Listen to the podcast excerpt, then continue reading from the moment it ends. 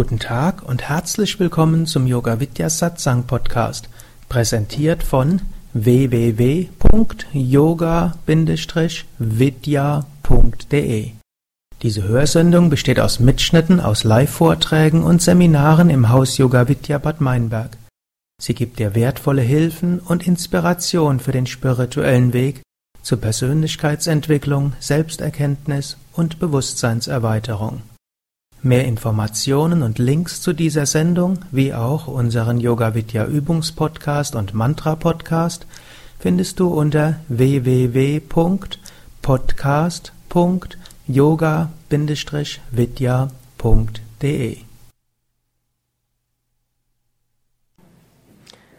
Ich will heute Abend etwas sprechen über Karma. Karma ist das Gesetz von Ursache und Wirkung. Und wenn wir über Karma sprechen, dann hat Karma mehrere Aspekte. Zum einen ist es der Aspekt, dass wir lernen, das, was auf uns zukommt, anzunehmen, dass wir lernen,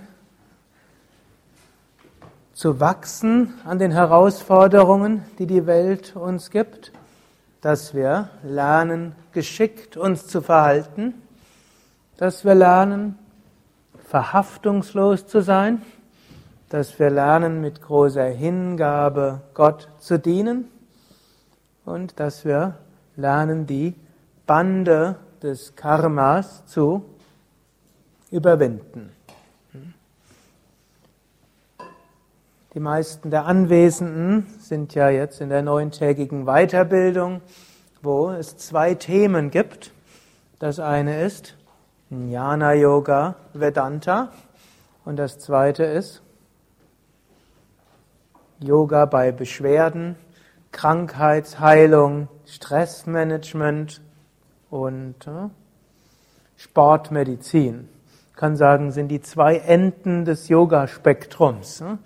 Das grobstofflichste, schulmedizinische, körperliche. Wir gehen ja noch dazu, vor allem schulmedizinisch daran.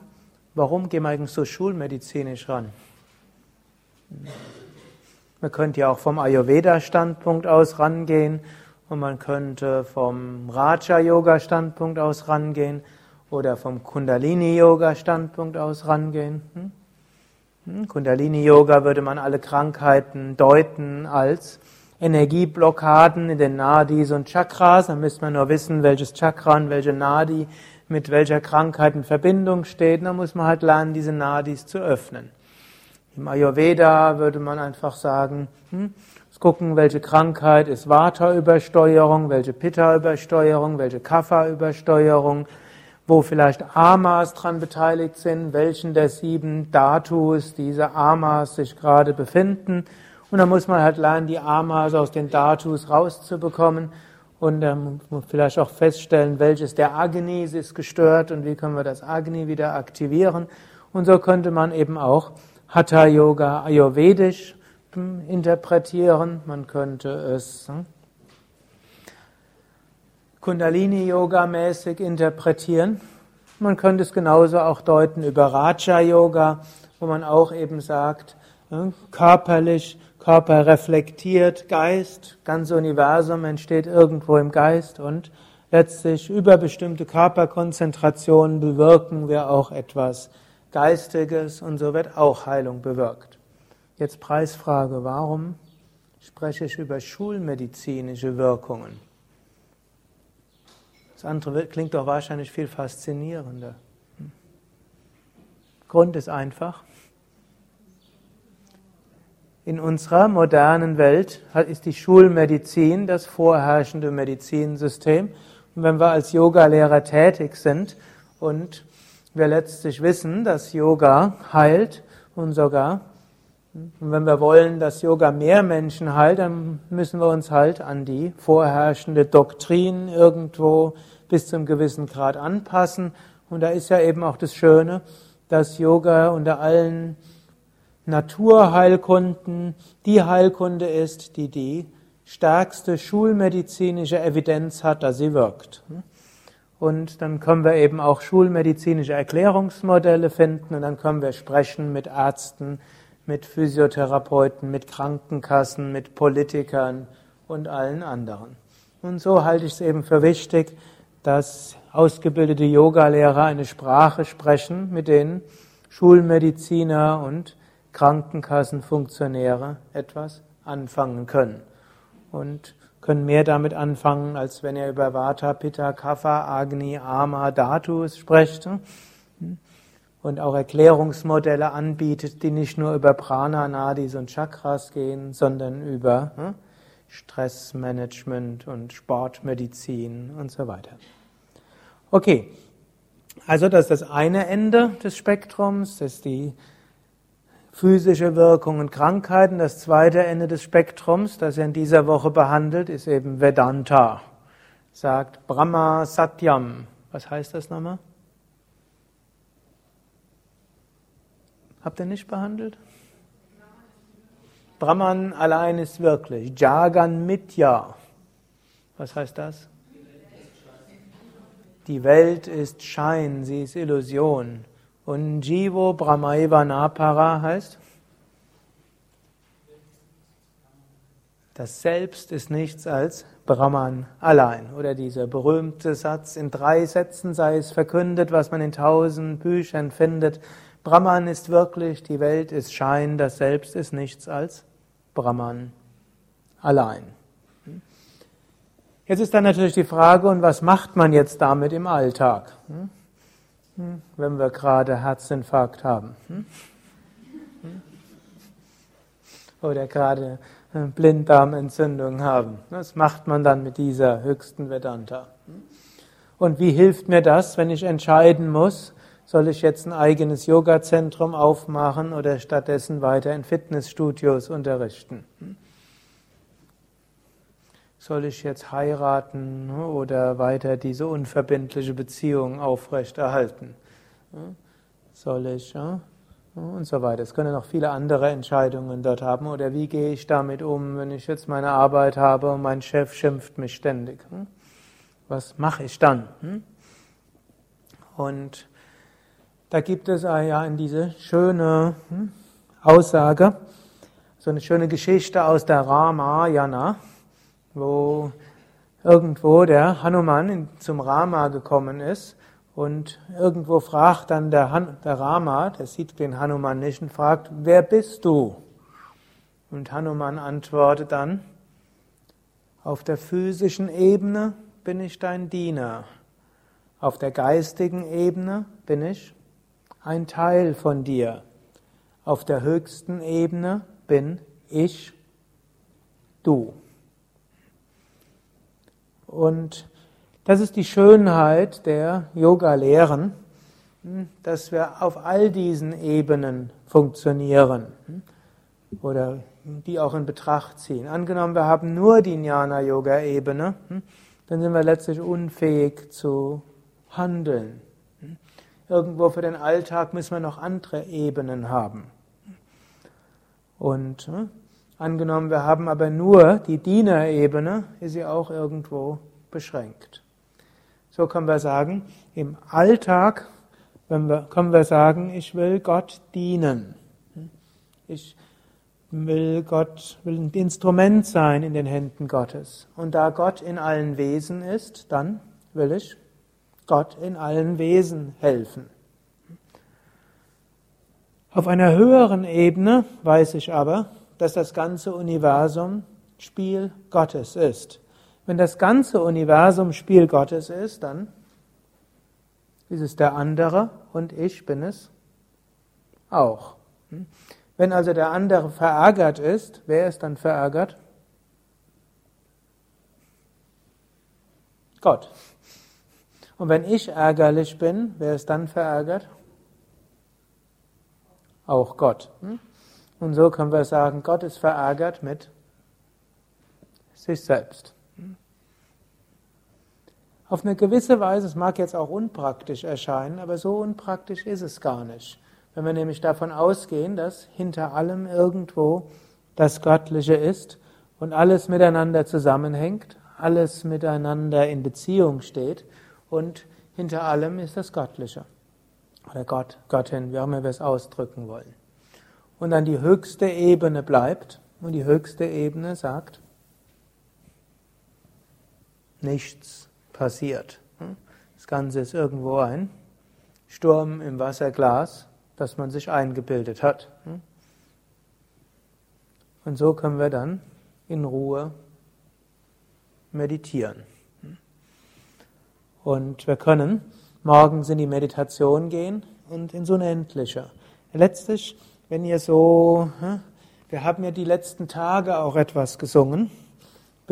Vor der Meditation, relativ häufig mindestens, fangen wir an, dann erstmal zu singen, die drei Strophen von Shankara zusammen mit der vierten, der Pala Stotra, also die 680, die Pratama Stotra. Und dort ist letztlich ein Ausdruck, ich meditiere über das Unendliche, das ewig ist und überall. Damit verlassen wir alles und sind im Unendlichen. Danach, wenn wir rausgehen, dann geht erst die Hymne nach der Meditation. Jetzt sagen wir, ich grüße dieses Unendliche, welches Tausende von Namen, Formen, Füßen, Augen, Köpfe und Hände hat. Da gehen wir in eine etwas relativere Welt. Zuerst wenden wir uns das reine unendliche Bewusstsein, jenseits von Denken, Fühlen, nicht in Sprache und Worte zu bringen, aber dieses Unendliche. Dann kommen wir aus der Meditation und bringen mehr sagen, das Unendliche hat tausende von Händen und Füßen. Wir wissen, jeder Einzelne ist jetzt eine Manifestation. Und dann gehen wir schließlich in Mangalam Bhagavan Vishnu. Hm? Dann gehen wir in die konkrete Verehrung. Wir verehren Gott und sagen, alles ist letzt. Also wir verehren Gott und sagen, ich widme alles Gott in seinen verschiedenen Gestalten, als Vishnu, als Garuda, hm? als äh, Gott mit seinen verschiedenen Eigenschaften. Dann gehen wir, dann kommt dann das Jaya Ganesha und dann denken, dem sind wir uns bewusst, dass Gott ist Ganesha, das was anfängt. Gott ist Sharavanabhava, das was weitergeht. Gott ist Saraswati, das was neu kommt an Wissen. Gott ist Guru, Gott ist die Führung. Gott ist Hare Rama, Hare Krishna, Gott ist Freude und Liebe. Gott ist Shiva. Gut, Shiva hat verschiedene Bedeutungen. Hm, ist auch die Fähigkeit, sich zurückzuziehen. Shiva ist aber auch der Zerstörer. Hm, bitte?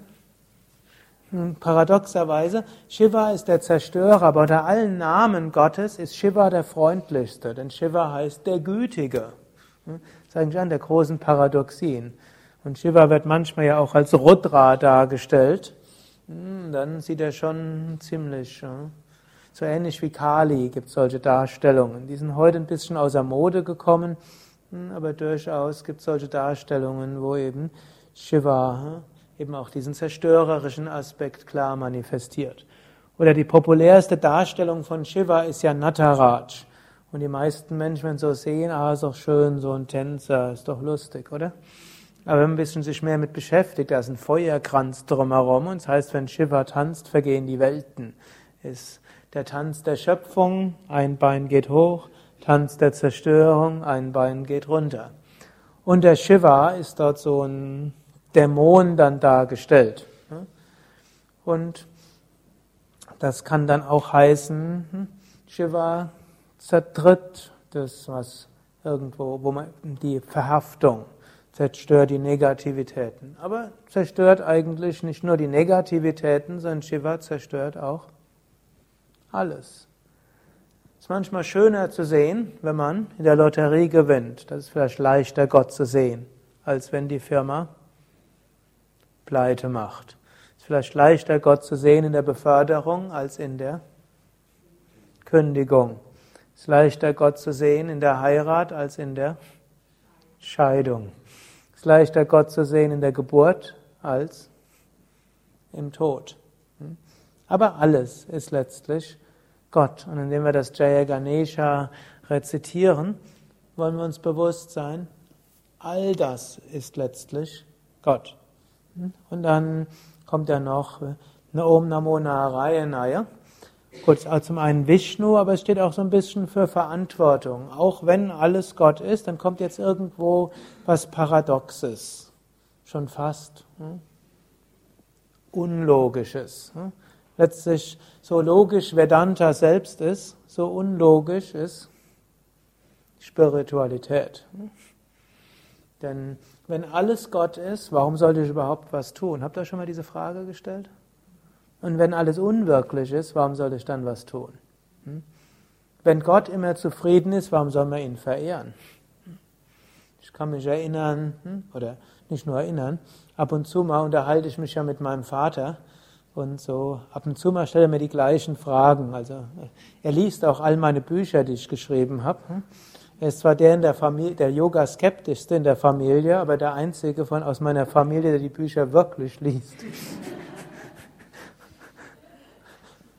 Und mich dann auch manchmal irgendwo danach fragt. Irgendwo über die Bhagavad Gita haben wir uns vor kurzem unterhalten. Und hm, da hat mich dann auch irgendwann öfters gefragt, hm, braucht ein Gott diese Verehrung? Hm? Braucht Gott Verehrung? Antwort? Nein. Und warum verehren wir Gott? Hm? Weil wir es brauchen. Aber ist dann auch komisch. Angenommen, ich mache jetzt Puja, weil ich denke, ja, ich brauche das. Ne? Was passiert dann? Wirkt es nicht so ganz. Ne? Also, hier seht ihr, der, Mensch ist unlogisch. Ne? Ihr wisst alle, Mensch ist unlogisch. Ihr nehmt euch vor, irgendwo euch gesund zu ernähren. Und was macht man am nächsten Tag, wenn man am Eiscafé vorbeigeht? Ist das logisch? Hm? Nicht unbedingt. Oder man nimmt sich vor, morgen werde ich ganz verständig sein. Ich weiß ja, der andere Mensch hm, meint es ja auch nur gut. Und dann hm, merkt man so ganz, hm, klappt es nicht. Und so ist der Mensch ein vielschichtiges, paradoxes Wesen und so muss, um dem Mensch gerecht zu werden, Spiritualität vielschichtig und paradox sein. So wissen wir tief im Hintergrund, Gott braucht nicht meine Puja. Andererseits mache ich dann die Puja mit großer Hingabe und Verehrung. Und in Indien gibt es ja noch mal was anderes. Das heißt, wenn man die Puja nicht richtig macht, dann wird Gott uns böse und bestraft uns. Oder wehe bei der Homa oder Yakya machen wir irgendwas falsch, dann kommt ein böses Karma. Hm? Warum wird das so gesagt? Wenn Gott Liebe ist, hm? Wird das nicht verrückt? Und dann anschließend ist er böse? Hm? Warum wird das gemacht? Damit wir konzentriert sind und irgendwo uns Mühe geben. Wenn wir wissen, Gott mag uns egal, was wir machen, dann werden wir vielleicht nachlässig. Nichtsdestotrotz muss ich sagen, der Same Vishnu war gegen jede Art von Angst vor Gott. Der hat, es war irgendwo, ich kann, Solange ich in den Shivananda-Zentren war, war die Vorstellung vollkommen unbekannt, dass man bei der Puja was falsch machen kann und deshalb irgendeine negative Wirkung haben konnte. Und dann bin ich, haben wir dann irgendwelche Gastlehrer hier gehabt und dann fing dann irgendjemand an, wenn man irgendwas falsch macht, dann kriegt man ein schlechtes Karma. Ich muss zugeben, da war ich erstmal sehr verwirrt.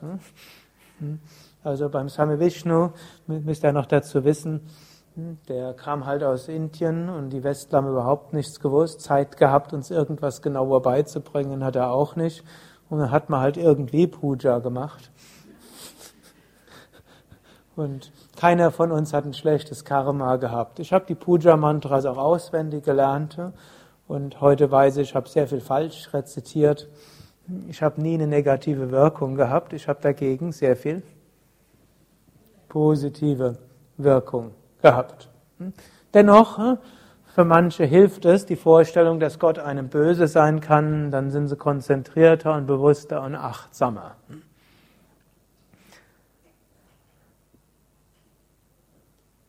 Gut, so ist also. warum soll man dann verantwortungsbewusst sein, wenn Gott eh alles macht? Oder auch hier bei Yoga Vidya ist ja auch unser Ansatz. Wir wollen dazu helfen, dass irgendwie unseren kleinen Teil dazu beitragen, dass ein lichtvolles, vielleicht sogar ein kleines goldenes Zeitalter ausbrechen kann oder entstehen kann, ist vielleicht viel besser. Und ich meine, auf der einen Ebene bin ich da vollständig von überzeugt, das kann auch passieren. Es kann passieren, was noch nie vorher passiert ist. Auf diesem Planeten gibt es jetzt die technischen Mittel und das Wissen, dass genügend Nahrung da ist für genügend Menschen. Überbevölkerung scheint doch nicht so schlimm zu werden, wie man sich das gedacht hat. Die bevölkerungsreichsten Regionen, China und auch Indien, Geburtenrate sinkt drastisch. Und in jedem Land, wo irgendwo ein gewisser Lebensstandard mindestens Teile der Bevölkerung haben, sinkt die Geburtenrate. Dann mit sinkender Geburtenrate veraltet die Bevölkerung. Meistens in typisch deutschen Katastrophenvorstellung ist das gut oder schlecht, wenn die Bevölkerung überaltert? Abgrundtief schlecht heißt es hier. Ich wisse, dass das die groß, dass das eine der größten Chancen des Planeten ist für Frieden. Wer macht Unfrieden? Was sind das für Leute, die Unfrieden schaffen? Männer zwischen 16 und 30. Ne? Wenn ein Land einen großen Anteil von Männern zwischen 16 und 30 hat, das gibt potenziell Katastrophe. Und alle großen Kriege sind dann entstanden, wenn in irgendeinem Land ein Wachstum war von 16 bis 30-jährigen Männern, die nicht, äh, nichts zu tun hatten. In China sind die sich dessen sehr bewusst. Sie müssen noch etwa 15 Jahre, müssen die irgendwo die jungen Leute in, die, in wirtschaftlichen Enthusiasmus hineinbringen und danach kann es keine Rebellion mehr geben. Und dann kann man vielleicht hoffen, dass auf friedvolle Weise sich China vielleicht doch transformiert in eine echte Demokratie, ohne dass da Bürgerkrieg und so weiter gibt. Und so ist das in vielen Teilen. Also es ist eine positive Chance. Ein weiteres sehr positives Element ist, dass die Vorstellung von etwas abgrundtief, dass es irgendwo was abgrundtief Böses gibt, dass die auch, hm, wie können wir sagen, kommt aus der Mode.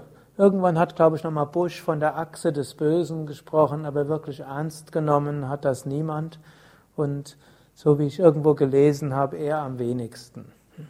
Der hat halt nur irgendwo gedacht, mit dieser Vorstellung kann er die Konservativen hinter sich scharen, aber selbst die haben nie an die Achse des Bösen wirklich geglaubt. Und das, wir, wir wissen gar nicht, was das für eine große zivilisatorische Entwicklung ist. Die meisten Weltreligionen haben lange Zeit an Dämonen geglaubt und an Teufel. Und wenn es Dämonen und Teufel gibt, was muss man mit dem machen? Bekämpfen. Und um das Gute für die Welt zu schaffen, müssen wir das Böse eliminieren. Und wie eliminieren wir das Böse? Durch Kampf und Krieg. Und dann natürlich die Gegenseite denkt dann, die, die das Gute wollen, das sind die Bösen. Und es gibt, gibt mal so, gab so einen amerikanischen Philosoph, ich habe jetzt den Namen wieder vergessen, der hat gesagt, normalerweise machen in jeder Gesellschaft macht die Mehrheit Gutes und wenige machen Schlechtes. Manchmal macht auch eine Mehrheit kurzfristig Schlechtes. Aber es bedarf der Religion, dass eine Mehrheit dauerhaft Schlechtes tut. Und, aber glücklicherweise ist in den meisten Teilen der Welt die Religionen geläutert und auch der, im Islam, das erscheint nicht so in der Presse, ja auch dort machen eigentlich die weniger fanatischen Teile des Islams die meisten Fortschritte. Türkei und Indonesien sind die Länder, mit dem, die am bevölkerungsreichsten sind und das sind die Länder mit dem gemäßigsten Islam. Und selbst im Iran scheint die Mehrheit der Bevölkerung einen relativ gemäßigten Islam zu vertreten, für sich selbst. Und es gibt immer mehr Länder in der Richtung. So können wir also sagen, diese Vorstellung des abgrundtief Bösen nimmt ab und so könnte ich jetzt, und die Vorstellung von Umweltschutz und dass Frieden ein hoher Wert ist, all das ist etwas Großes. Vor, bis, bis vor 150 Jahren, was musste jemand tun, um als Großer in der Weltgeschichte einzugehen? Er musste einen Angriffskrieg führen und nach Möglichkeit andere besiegen. Und um sie dauerhaft seinem Land einzuverleiben, muss man ja einen ausreichend großen Bevölkerungsanteil umbringen. Sonst geht es ja irgendwie wieder von vorne los.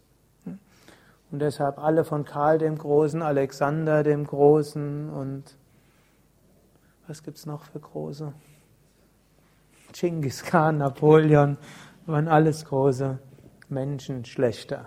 Heutzutage ist es undenkbar, dass jemand als groß bezeichnet wird, der Menschen schlechter ist.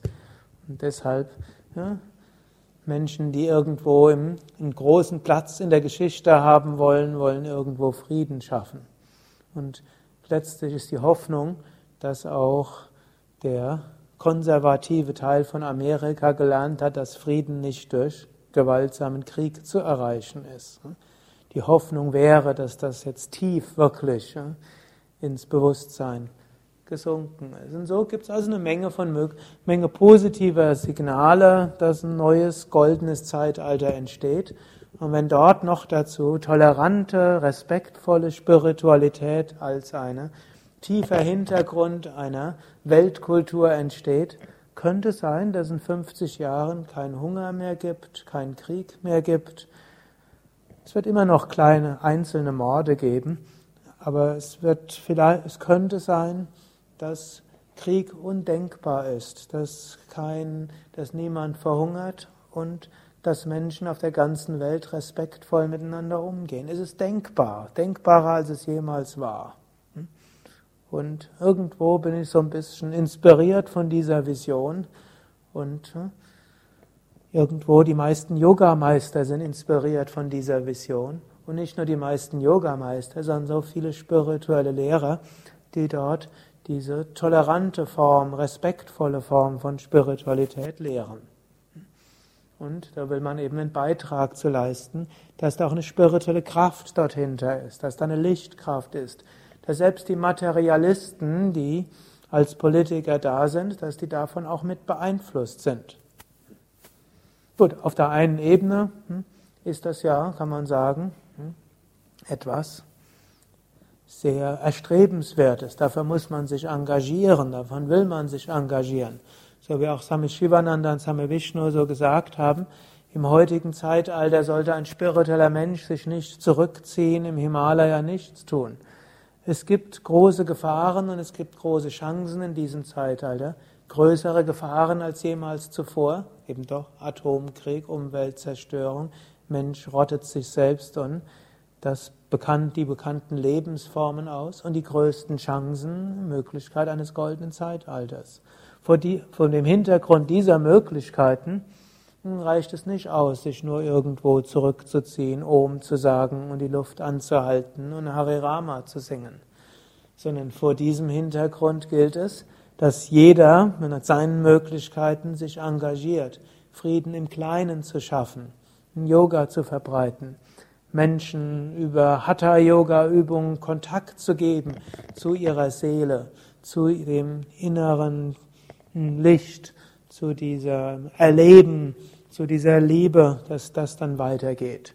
Eben einer Form von Spiritualität, die nicht auf reiner Doktrin aufbaut, sondern die auf Erfahrung aufbaut und weil Erfahrung in verschiedenen Kontexten gedeutet werden kann und weil wir nie wirklich intellektuell das Höchste verstehen können und weil wir auch nicht Glaubenssysteme so formulieren können, dass sie 100% dem Göttlichen entsprechen, entsteht eine Demut in Verbindung mit Erfahrung und immer mehr äh, Anhänger verschiedenster Religionen verstehen das. Und so gilt es, vieles in der Richtung zu tun. Wenn wir aber jetzt davon nur auf dieser Ebene sind und sagen, ja, das müssen wir jetzt erreichen, unbedingt, dann werden wir zu Getriebenen.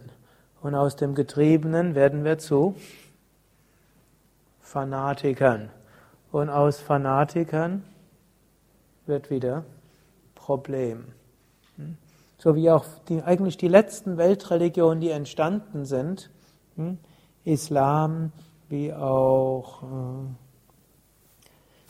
die, der Sikhismus, ja, Sikhismus, hm? wie sind die entstanden? Aus dem Versuch, verschiedene Religionen miteinander zu verbinden. So, der Mohammed hat tatsächlich auch gemeint, er hätte dort jetzt eine Religion, die entspricht den Christen, den Juden und den Arabern. Und jetzt ist klar, jetzt müssten alle die annehmen können. Die haben es aber nicht angenommen. Und dann gab es Krieg. Oder der Guru Nanak hat gesehen, die Hindus und die Moslems bekriegen sich, also schaffen wir doch eine Religion, die beides miteinander verbindet. Daraus ist dann Sikhismus entstanden.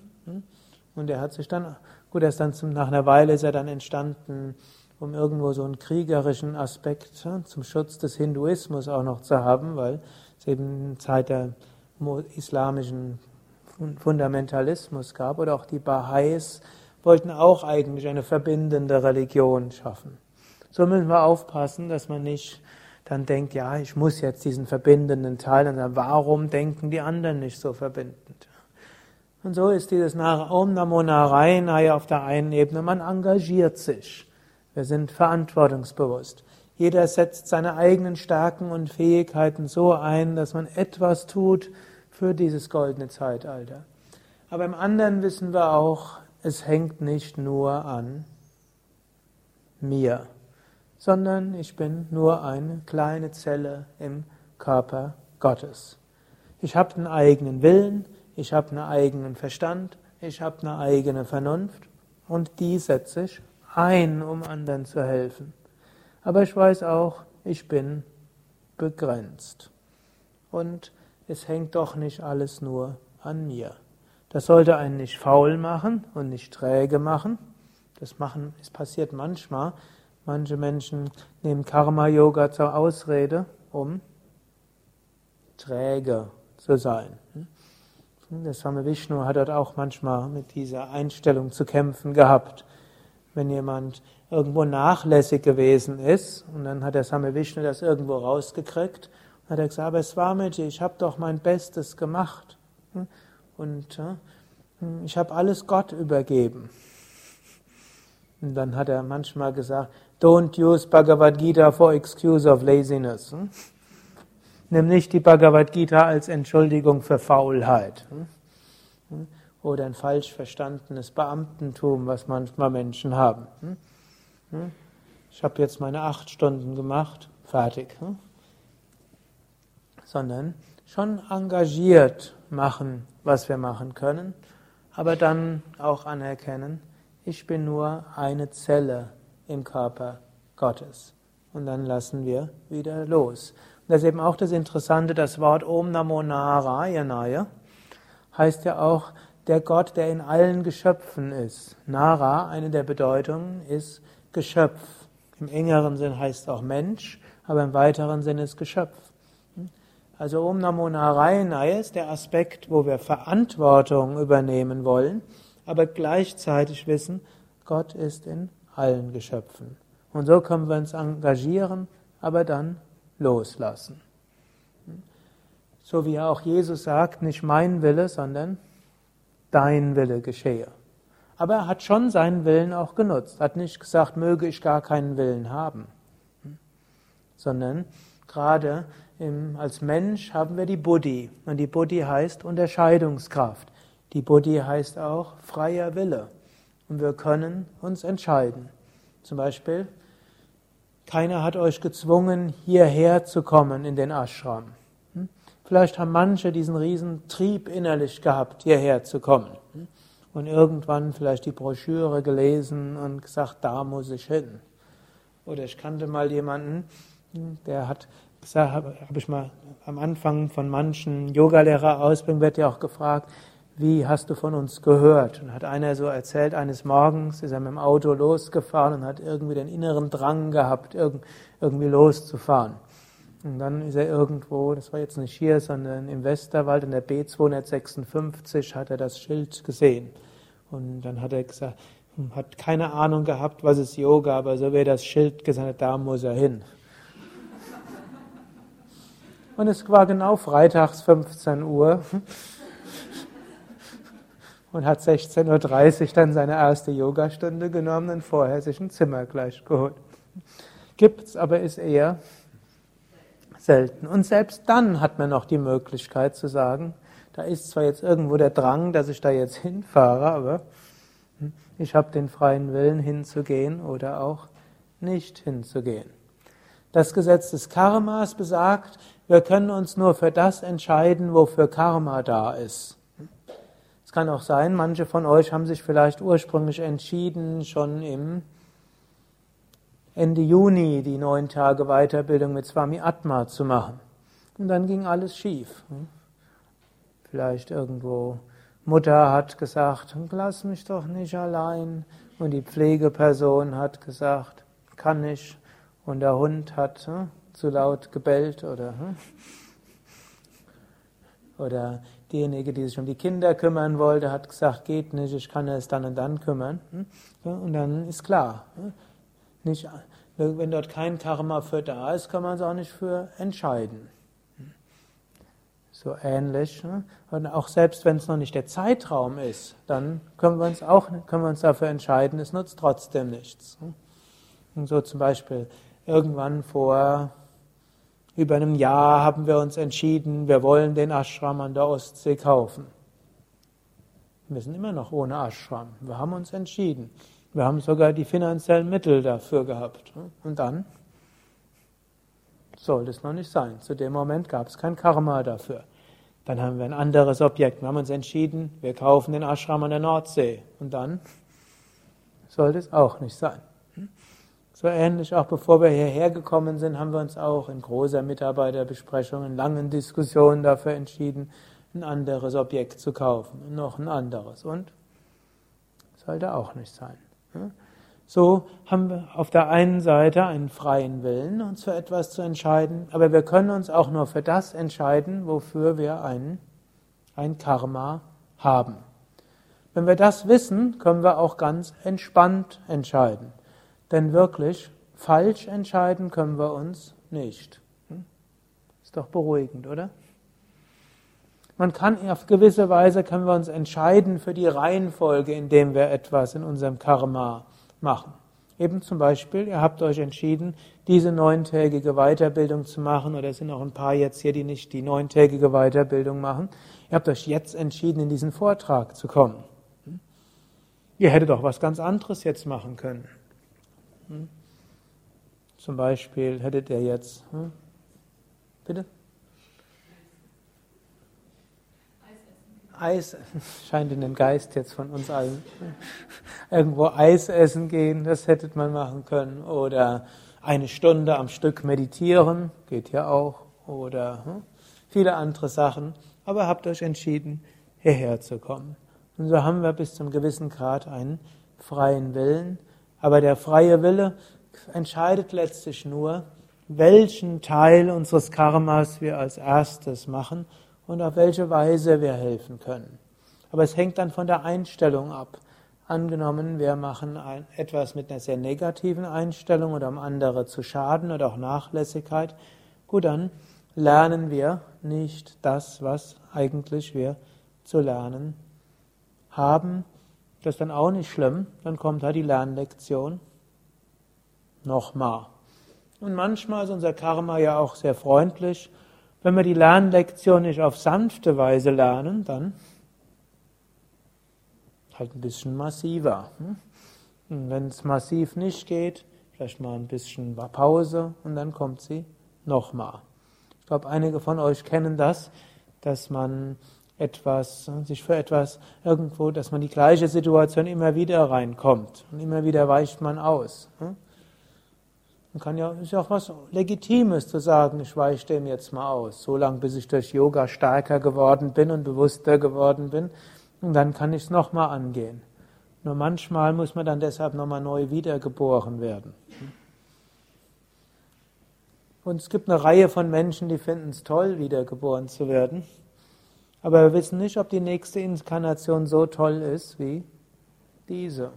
Manche sagen, ich habe so ein schwieriges Leben gehabt. Manche hatten ein schwieriges Leben.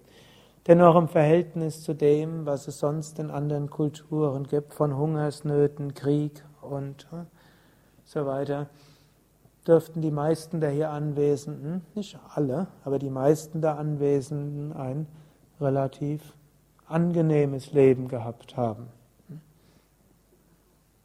Sage die meisten. Also es gibt manche, die sind misshandelt worden, missbraucht worden und haben viel durchgemacht. Aber es, dennoch, äh, in vielerlei Hinsicht läuft es gut wir wissen nicht wie. Wir hoffen natürlich bald ist ein goldenes Zeitalter, dann wird immer so schön sein.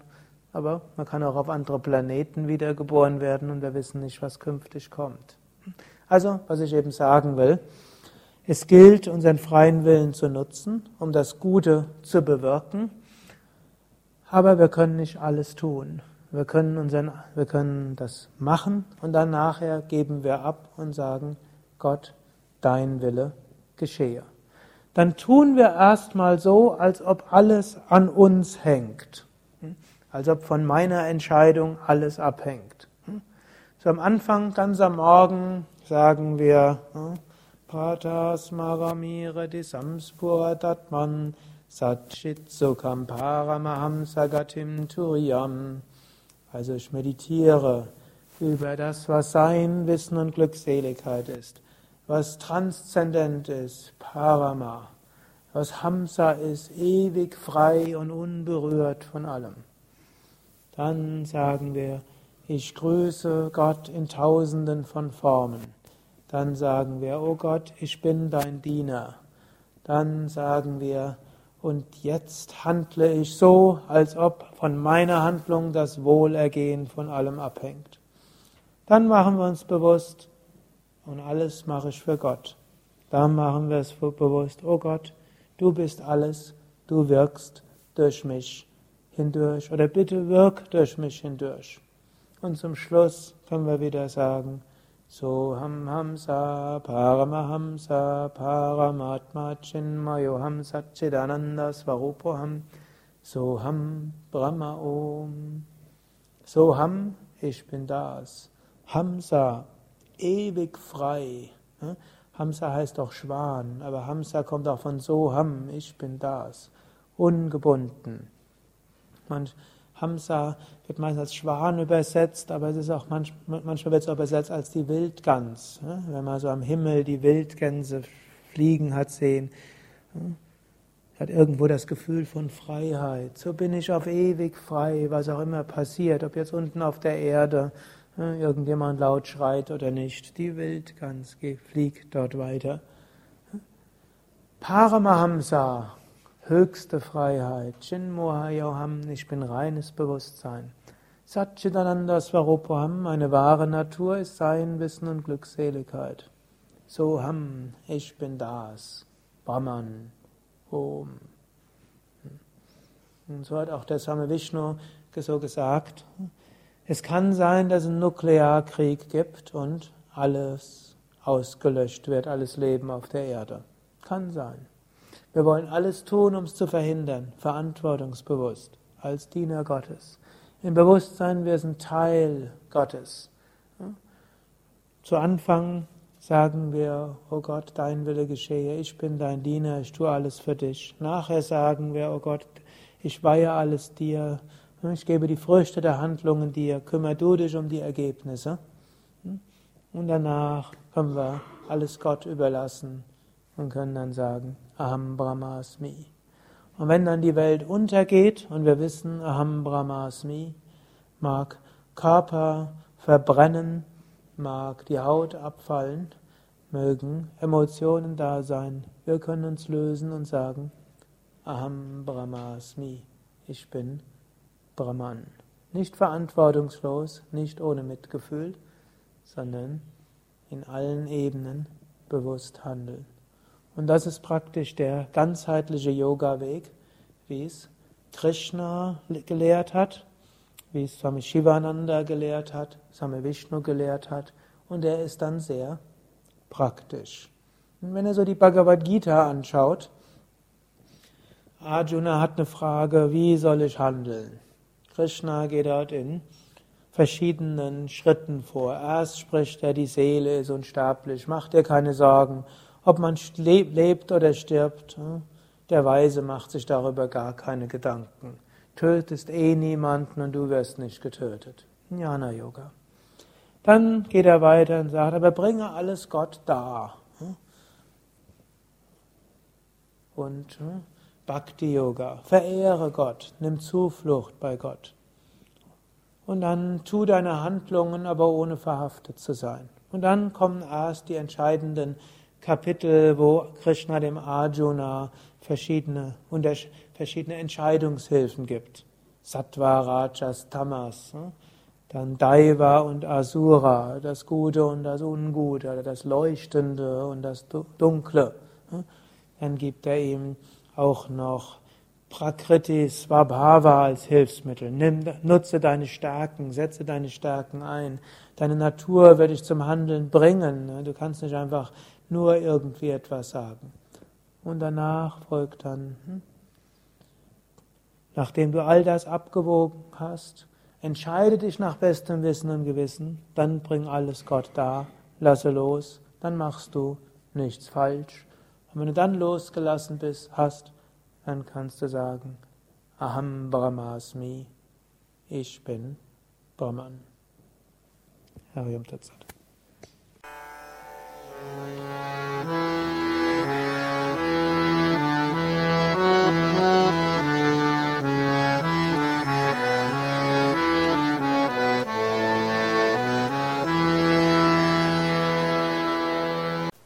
Dies war also die aktuelle Ausgabe des Yoga Vidya Satsang Podcasts, präsentiert von www.yoga-vidya.de. Danke dir fürs Zuhören. Danke für dein Interesse.